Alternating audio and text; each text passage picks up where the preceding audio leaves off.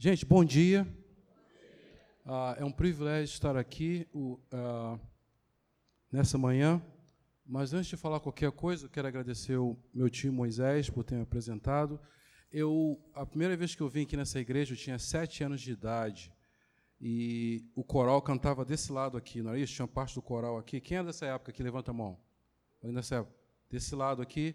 E o tio Moisés, me, o coral não estava aprendendo as partes direito, é, e pediu para que eu ensinasse o soprano, contrato, tenor e baixo. Aí depois ele me fez reger o coral no ensaio. Então, Moisés é o culpado de me ter tornado músico profissional. A culpa toda do Moisés Alves. Eu gostaria, primeiramente, de honrar os meus pais, pedir o senhor Pedro Ribeiro da Silva e a dona Cremilda Maria Alves se levantem. Cadê a dona Cremilda? Dela. É, dona Cremilda. São os meus pais. Também fui criado aqui em Caxias, esses dois jovens que é, fizeram de tudo para eu ser, receber a vaga ali no Instituto de Educação Governador Roberto Silveira, aonde eu estudei. É, depois eu fui para São Bento. Obrigado, mãe. Queria pedir ao Paulo que se levante e a sua esposa Rosângela. Esses estão sendo os meus companheiros de viagem para lá e para cá, para cá e para lá, e de oração. Amo vocês, obrigado. E eu quero agradecer a essa igreja, aos pastores, ministros, líderes, por terem confiado o púlpito comigo, mesmo sabendo que eu sou músico eternamente. Ah, isso aqui é uma armadilha, né? Teclado aqui. Eu entendi. É, como o Tio Moisés deixou bem claro, é, eu também é, prego, ah, faço palestras eu não sou som, somente músico. Músico eu sou eternamente. Mas tem outras coisas que a gente faz também. Se vocês já repararam o que a gente já fazia nos anos 80, o mundo hoje está sendo forçado a fazer. Você hoje tem que estar sendo forçado a ser um renascentista. O que é o renascentista? No período renascentista é o período em que as pessoas faziam de tudo. Eram escritores, eram médicos, eram engenheiros, e tudo. Então, hoje em dia, a gente tem que fazer de tudo. Se você pensa que só especialização vai fazer você pagar as suas contas, é pura mentira. Então, você pega o teu diploma da faculdade e continua aprendendo como se consertar torneira, aprenda eletricidade, aprenda o que você tem que aprender, porque 99% deles tem a possibilidade que você vai passar por uma fase em que você vai ter que usar um outro talento para se sustentar. Concordam? E hoje o mundo todo está sendo forçado a pensar dessa forma. Infelizmente, as universidades não estão falando isso para os alunos, não é verdade? Eles estão mentindo para os alunos, dizendo para os alunos que se vocês forem, se você tirar 10 em tudo, e se você for um engenheiro, você vai acontecer. Aí tem um montão de médico, engenheiro desempregado, não é verdade? Então, continua ouvindo seus pais, os seus tios, e os seus avós, porque eles sabem das coisas. Uma pequena historinha. Uma vez eu estava uh, estava fazendo uma pesquisa, conheci esse grande escritor chamado Abdias Nascimento. Aí eu estava é, falando para meu pai, eu conheci esse cara, esse cara é um gênio, não sei o quê, não sei o quê, não sei o quê. Aí meu pai fala para mim, Abdias é meu amigo. Naquele momento, descobri que o mundo é desse tamanhozinho. Que eu precisei ir para o exterior descobrir os documentos de Abdias Nascimento lá no exterior, ficar admirado e descobrir que aquele homem famoso era amigo do meu pai, caxiense, e que em Caxias ele começou as pesquisas dele aqui no Brasil. Tá? Gente, vamos abrir nossa Bíblia. Atos capítulo, capítulo 10.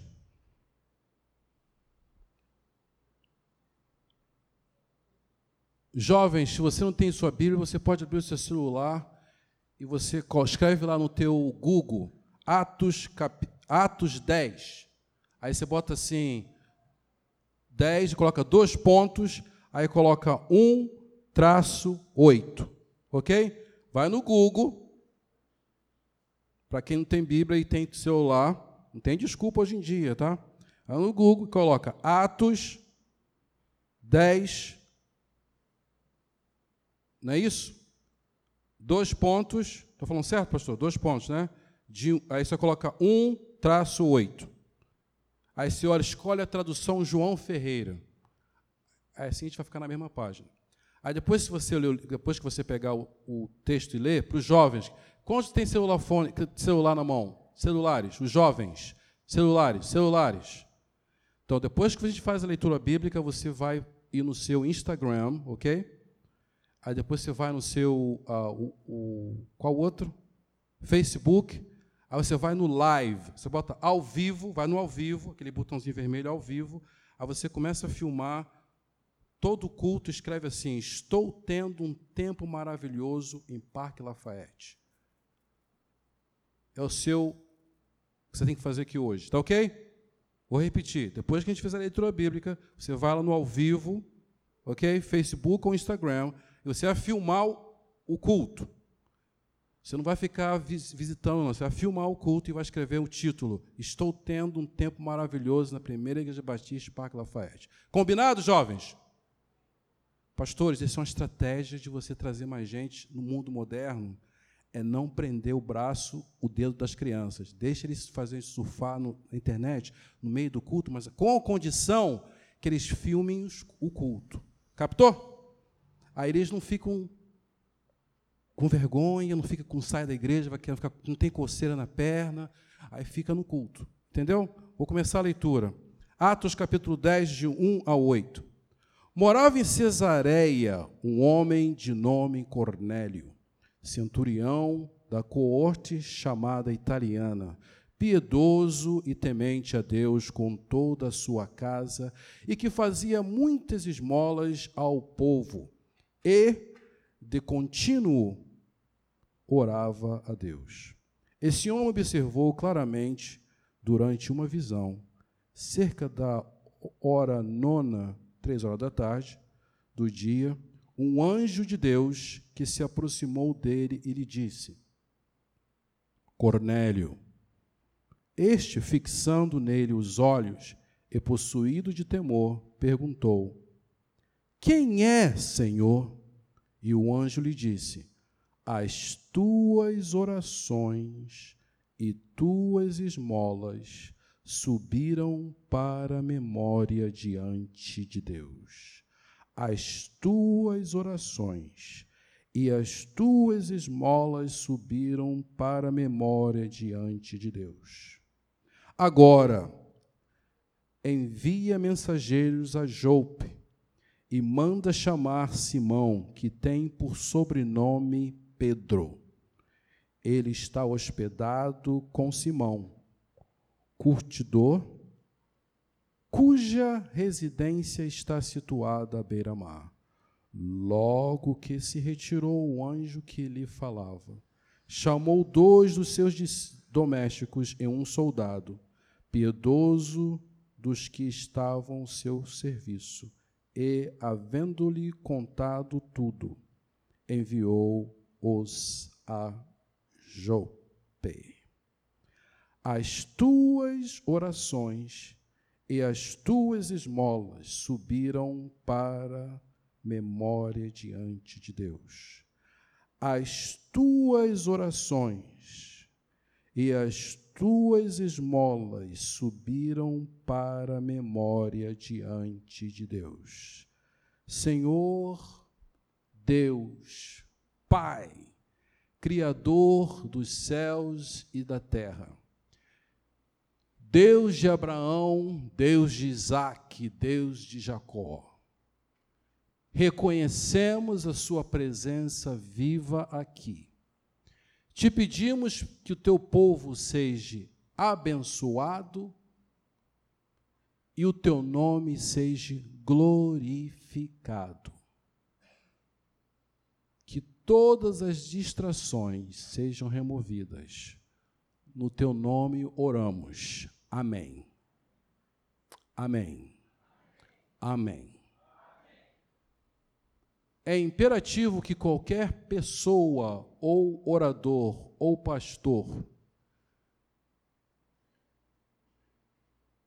tenha a responsabilidade de discutir o contexto do texto para o seu ouvinte.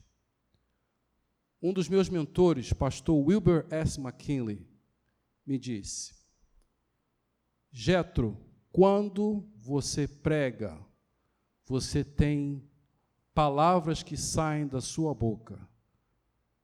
Essas palavras podem trazer vida ou morte para as pessoas que estão ouvindo. Portanto, Jetro, estude com cuidado. Escolha as palavras com muito cuidado, porque você tem uma responsabilidade em todas as vezes que você vai ao púlpito. E disse mais: fique na Bíblia. Não use psicologia. Não use A, B, C e D. Fique na Bíblia, porque aí você fica salvo. No momento que você usa métodos para manipular a igreja, é o momento em que você se perde. Portanto, igreja, eu peço a vocês que enquanto eu estiver falando, estejam em oração. Porque existem pessoas aqui hoje, sejam elas batizadas ou não, sejam elas salvas ou não, sejam elas membros de igreja ou não, que precisam ouvir essa mensagem e, ao sair da igreja, não retornem à sua casa da maneira que vieram. Amém? Contexto do texto. Este é um período em que a igreja, a primeira igreja, estava crescendo. E aqui nós vemos nomes como Estevão, nomes como Filipe, nomes gregos na igreja. Um período anterior você vê nomes como Pedro e nomes como outros nomes. Você começa a ver nomes assim gregos, porque agora você tem é uma, uma multiplicidade de culturas interagindo uma com as outras. Capítulo 6 nos diz que um dos títulos, aqui eu posso falar a palavra diácono, né? Posso falar aqui? Que eu soube que tem igreja que eu não posso falar diácono, mas aqui eu posso. Então, capítulo 6 de Atos nos diz que houve uma necessidade, porque as viúvas que falavam grego foram abandonadas e esquecidas. Essas viúvas foram esquecidas porque o grupo de pessoas que falavam hebraico não tinham suprido suas necessidades. Claro que o tradutor escolheu as palavras para manter tudo em paz, mas claramente vemos um problema aqui de dificuldade de interação entre dois grupos. Essa dificuldade de interação hoje chamamos de preconceito. Todo mundo fala preconceito. Então, se eu quisesse traduzir isso aqui na minha, o Getro, que é um cara que gosta de fazer perguntas difíceis, eu diria: aconteceu um preconceito entre o grupo de cristãos que falava em é, grego e o grupo que falava hebraico. Que aconteceu? Os líderes, os pregadores, que seriam Pedro e os outros, falaram: não é do nosso chamado servir as viúvas. O nosso chamado é de estudar a palavra e orar. Então precisamos criar uma nova posição. Diáconos, aquele que serve. Todo mundo fala, aquele que serve. Esse é o diácono, aquele que serve. O diácono, de acordo com a Bíblia, com a igreja é outra história. De acordo com a Bíblia, é aquele que serve ao Senhor e serve à comunidade da igreja. Viúvas estão doentes, quem de, de acordo com a Bíblia, quem deveria ir lá? Os diáconos. Esse é o contexto. Então, criam essa nova posição. O que eles fazem? Eles elegem homens que são cheios do Espírito e que têm boa reputação. Todo mundo fala, boa reputação. Boa reputação, cheio do Espírito e sabedoria. Todo mundo, Boa reputação. De novo, boa reputação. Essas são as três qualificações para os primeiros sete diáconos. Um deles era Estevão, que foi apedrejado. E um deles era Filipe, que tinha três filhas que profetizavam. Não é isso Quem já leu o livro de Atos, você vê lá. E aqui, neste capítulo, que nós vamos ver aqui, é uma coisa muito interessante. O capítulo começa falando de um homem é, chamado Cornélio. Vamos falar Cornélio. Se você examinar esse texto claramente, ele ainda não teve, nesse, nessa parte do capítulo, um, uma experiência com Jesus. No entanto, ele chamou a atenção de Deus. Eu vou repetir. Nesse, nessa parte do capítulo, ele ainda não teve uma experiência com Jesus. No entanto, ele chamou a atenção de Deus. Quem era Cornélio? Cornélio era um centurião. Todo mundo fala 100. Sabe o número 100? 100? 100. No militarismo, nessa época, e acho que até hoje, um capitão é um homem ou mulher, que hoje mulheres também, e naquela época muitas mulheres também serviam, em certas outras culturas na África já tinham mulheres capitãs. Tá, você viu no, no filme, os filmes bem feitos. Tem os filmes mal feitos, né? Tem os filmes mal feitos, são aqueles que falam que Jesus é louro de olhos azuis. Os filmes bem feitos, ah, o Jesus é mais ou menos da cor do Paulinho, assim. Entendeu? Porque no Velho Testamento, gente, não, não tinha Europa, tá? Europa não existia no Velho Testamento. Então Moisés não era louro de olhos azuis. Desculpa para quem está ensinando isso para vocês, está ensinando errado. Eu falo a verdade, aí eu fico como eu estou em Caxias, São João de eu posso falar a verdade. Amém? É isso aí, é isso aí. Então a história é essa. Cornélio, um centurião, ele era um capitão, alguém que era capaz de liderar 100 pessoas no mínimo. Então ele não era um qualquer. Era alguém treinado, um líder treinado, capaz de liderar 100 homens para uma guerra ou treinamento. Estamos claros nisso? Primeira coisa, era um militar centurião, numa cidade sofisticada. Todo mundo fala sofisticada. Como é que eu sei sofisticado? Eu já fui em Cesareia. Cesareia é, é uma praia. Então é ali que aconteciam várias comercializações, transações. Navios do mundo inteiro na época paravam ali para tocar especiarias e comércios. Então, para ver essa interação, o que era necessário? Poder falar muitas línguas.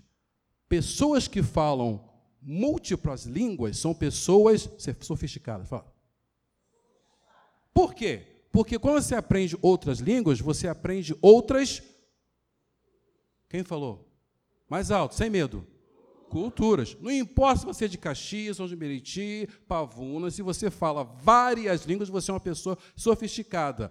Não importa se você tem carro ou não tem carro, que se anda de trem ou anda a pé, se não tem dinheiro para comprar calça, se não tem dinheiro para comprar isso, comprar aquilo, você é uma pessoa. Sofisticação não é baseado em ter dinheiro. Vocês estão sendo libertos hoje? Vou repetir. Sofisticação não é baseado em ter dinheiro, que eu conheço muita gente, vocês também conhecem, com dinheiro que são acambadas de mal educados. Verdade? Não sabem segurar no garfo, não sabem falar, são desbocados, desbocados, vamos falar, desbocados. Distratam as pessoas, no entanto, elas têm dinheiro. Mas são sem sofisticação. Pelo visto, eu estou falando com pessoas sofisticadas. Parque Lafayette é uma igreja. Exatamente. Lembre disso, tá? Não fica pensando que só o pessoal da Zona Sul é sofisticado, porque tem muita gente da Zona Sul mal educada. Estou errado? Amém. Hoje você pode falar, o patrão não vai falar nada. É piedoso o versículo 2 se concentra no caráter, no caráter desse homem. Fala, caráter. Piedoso significa que ele tinha sensibilidade a outras pessoas, que tinha piedade, temente a Deus e temente a Deus. Todo mundo fala temente a Deus. Significa que esse homem cultuava e tinha temor ao mesmo Deus de Israel, Isaac e Jacó. Como eu sei disso? A maneira como a palavra Deus está escrita. D maiúsculo, E minúsculo, U minúsculo, S minúsculo. É o mesmo Deus que está escrito lá no capítulo 1 de Gênesis, que no hebraico é o Deus Elohim. Todo mundo fala Elohim. Elohim pode ser definido com duas frases: aquele que cria do nada e faz do que existe. Vai, hoje vão aprender isso aí. Aquele que cria do nada e faz daquilo que já existe. Deus criou os céus e a terra, certo? Então, da terra, o que, que ele fez? Ele criou o homem. Ele não criou ele fez o homem. E depois o que, que ele fez? Aí o homem Não foi assim? Ele criou a terra. Depois ele fez o homem da terra. E depois ele.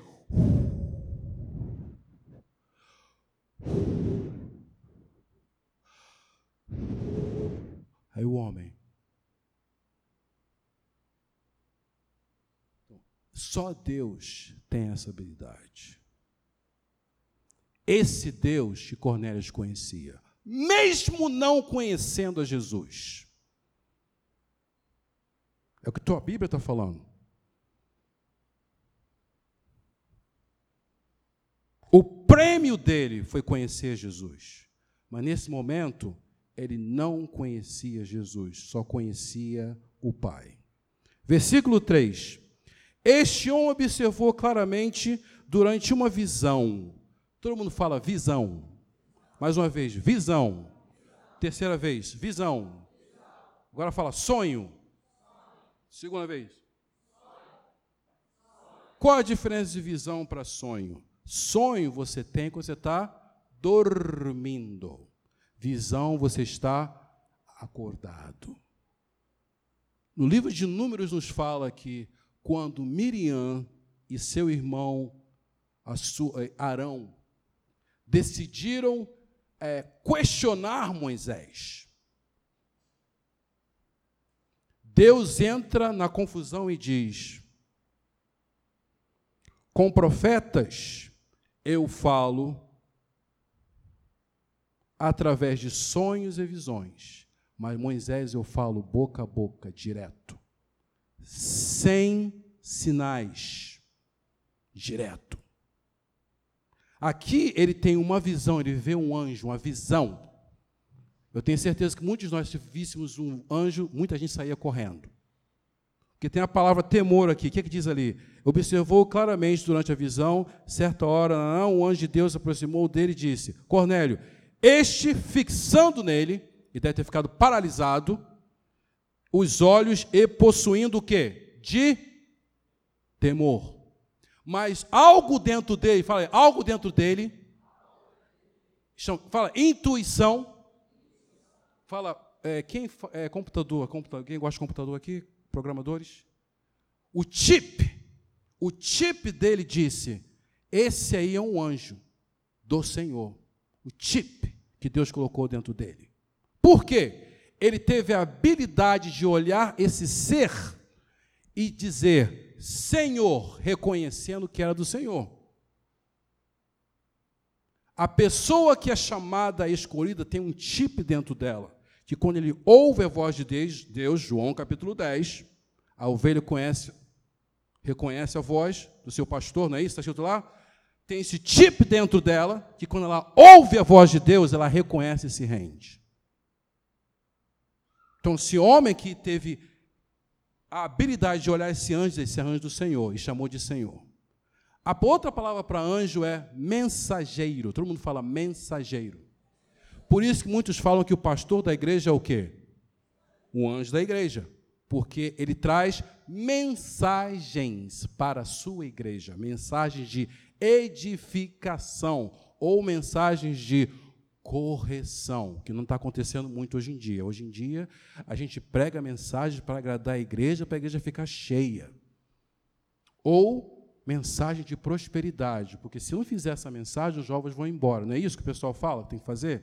Entretanto, não é isso que o Senhor fala para fazer. Então nós estamos vivendo um paradoxo hoje.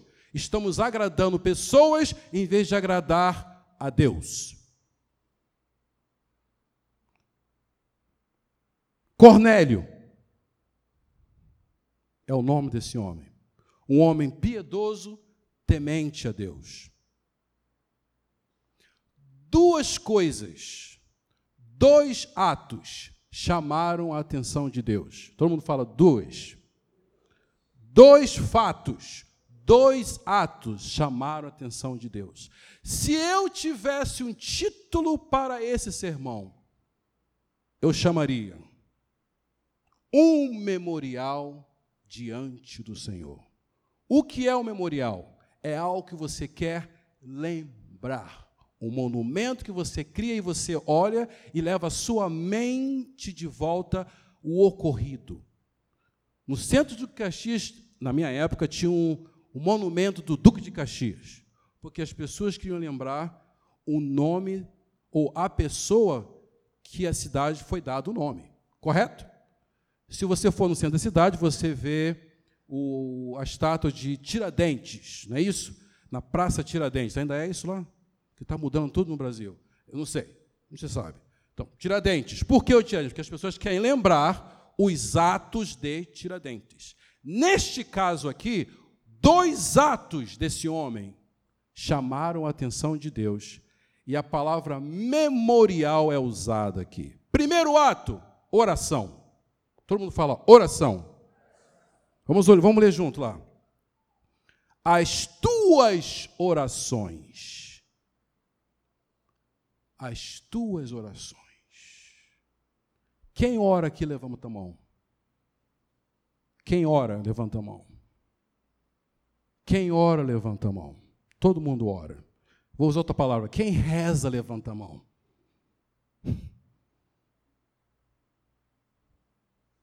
Quem ora, levanta a mão de novo. Todo mundo ora, seja em pensamento, seja em gesto, todo mundo ora. Até o ateu ora. Você quer ver um ateu orar? Bota ele para afogar e fala: Ah, meu Deus, me salva. Todo mundo ora. O que ele dizia a Deus nós não sabemos, mas nós sabemos que ele tinha já, antes de conhecer Jesus, já existia um, todo mundo fala, relacionamento. Eles já tinham um relacionamento. Porque se eles tinham a comunicação com esse Deus, porque relacionamento tem a ver com o quê? Comunicação. Por que, que muitos nossos casamentos não estão dando certo mais? Porque não há mais, vou falar mais alto, não há mais marido para um lado, mulher para o outro. Não tem comunicação. Enquanto estava namorando, beijinho, abraço, mãos dadas, comunicação. Não, amor, não faça isso. Ô, oh, amorzinho, não faça aquilo. Ô, oh, minha querida, não faz isso. Ô, oh, não cai não, meu amor. Depois de não sei quantos anos, o marido cai e todo mundo está rindo. Estou errado? Hoje é o dia da verdade. Ok? Comunicação. Segunda coisa que chamou a atenção, que chamou a atenção de Deus, os seus atos com outras pessoas. Esse capítulo, esse versículo é usado muito por pastores para convencer vocês de dar mais dinheiro. Só que tem um problema com isso. Lê comigo aqui. As tuas orações e tuas esmolas, todo mundo fala esmolas. Você não dá esmola para Deus. Com a palavra esmola já insere a ideia de que ele estava dando dinheiro a pessoas com necessidade. Se você continuar lendo o versículo, esse capítulo todo, você vai ver que ele dava esmolas para os judeus pobres, para os israelitas pobres. Está aqui no mesmo capítulo. Tem que ler tudo, né, gente? Se ler só um é difícil, tem que ler tudo, está lá embaixo. Então, esses dois atos, o seu ato para Deus de oração e o seu ato para com as pessoas chamaram a atenção de Deus. Atos que fizeram com que Deus criasse o sua memorial dessa pessoa. Agora o Jeto começa a pregar.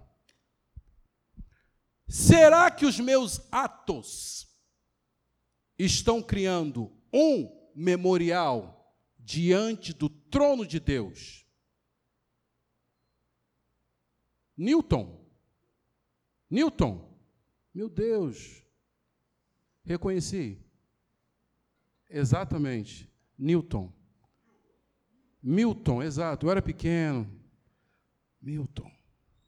Será que os meus atos diante de Deus, para com outras pessoas, estão fazendo com que Deus queira lembrar?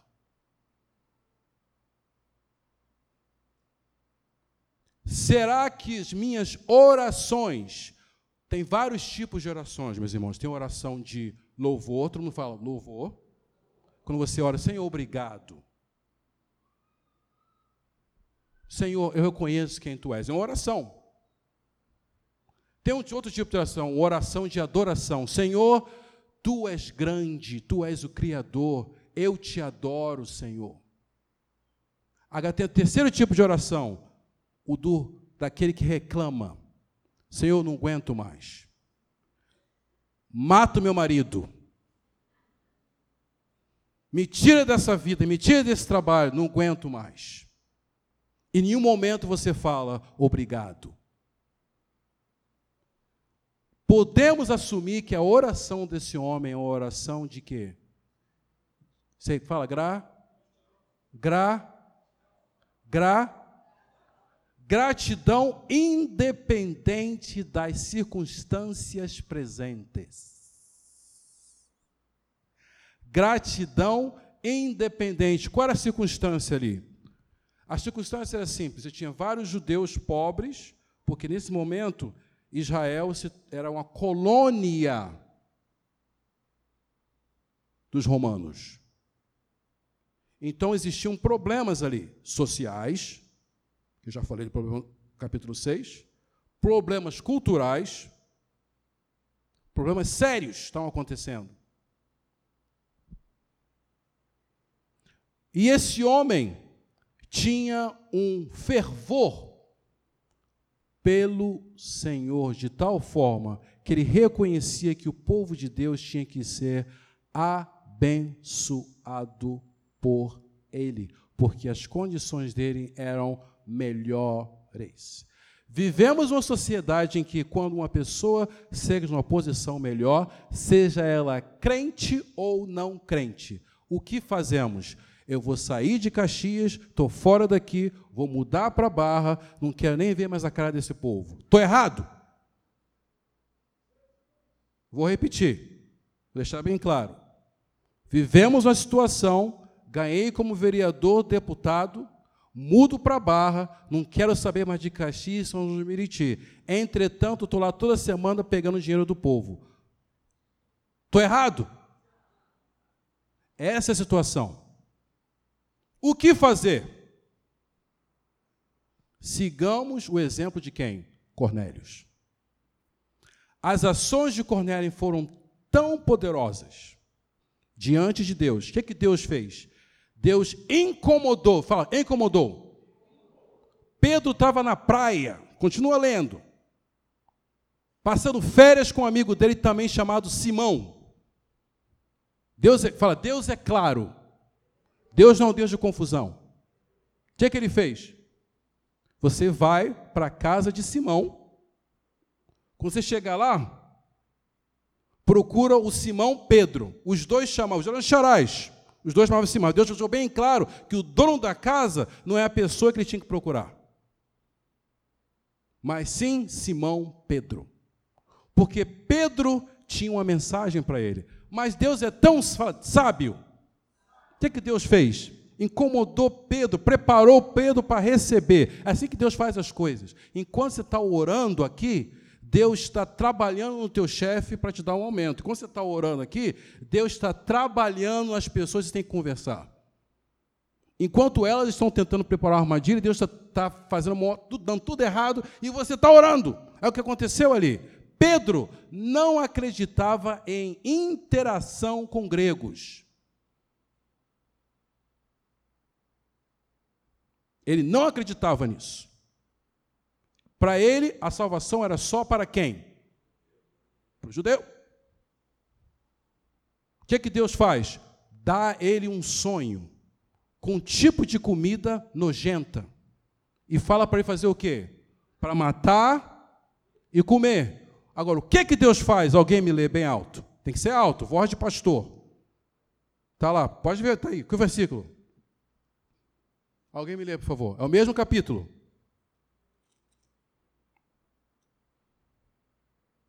Quinze. Versículo 15. Mesmo capítulo, versículo. Alguém lê, por favor. É Atos 10, versículo 15.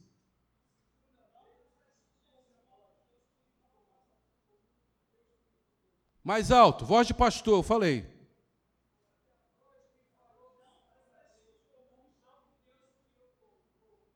Não faça o que Deus purificou, não chame de comum. A gente nem sabe quem Deus purificou. Nós assumimos. E assumir hoje em dia se a pessoa não ora em nome de Jesus, e se a pessoa fala que não é cristão e vem à igreja, nós assumimos que essa pessoa não é salva. Estou errado? Você assume, ou você não sabe que aquela pessoa já pode, como Cornélios, ter tido um relacionamento e foi trazida aqui. E o seu trabalho só é anunciar Jesus, não convencê-la. Eu termino meu sermão sempre com essa palavra. São Francisco disse algo interessante. E você vai repetir toda a palavra que eu falar, ok? Pregue, pregue, pregue. Se for necessário, use palavras.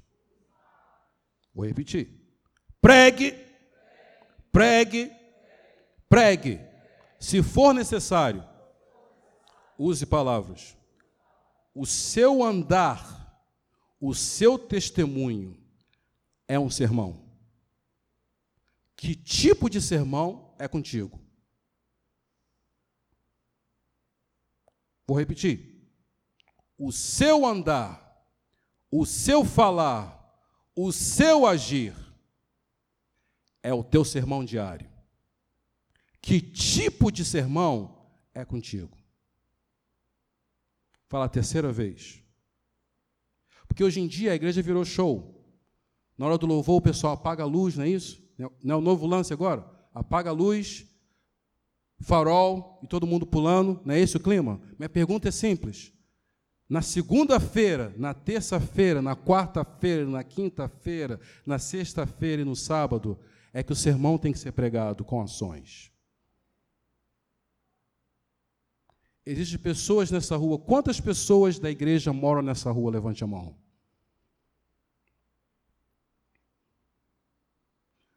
Quantos habitantes tem nessa rua? Hum? Dá um.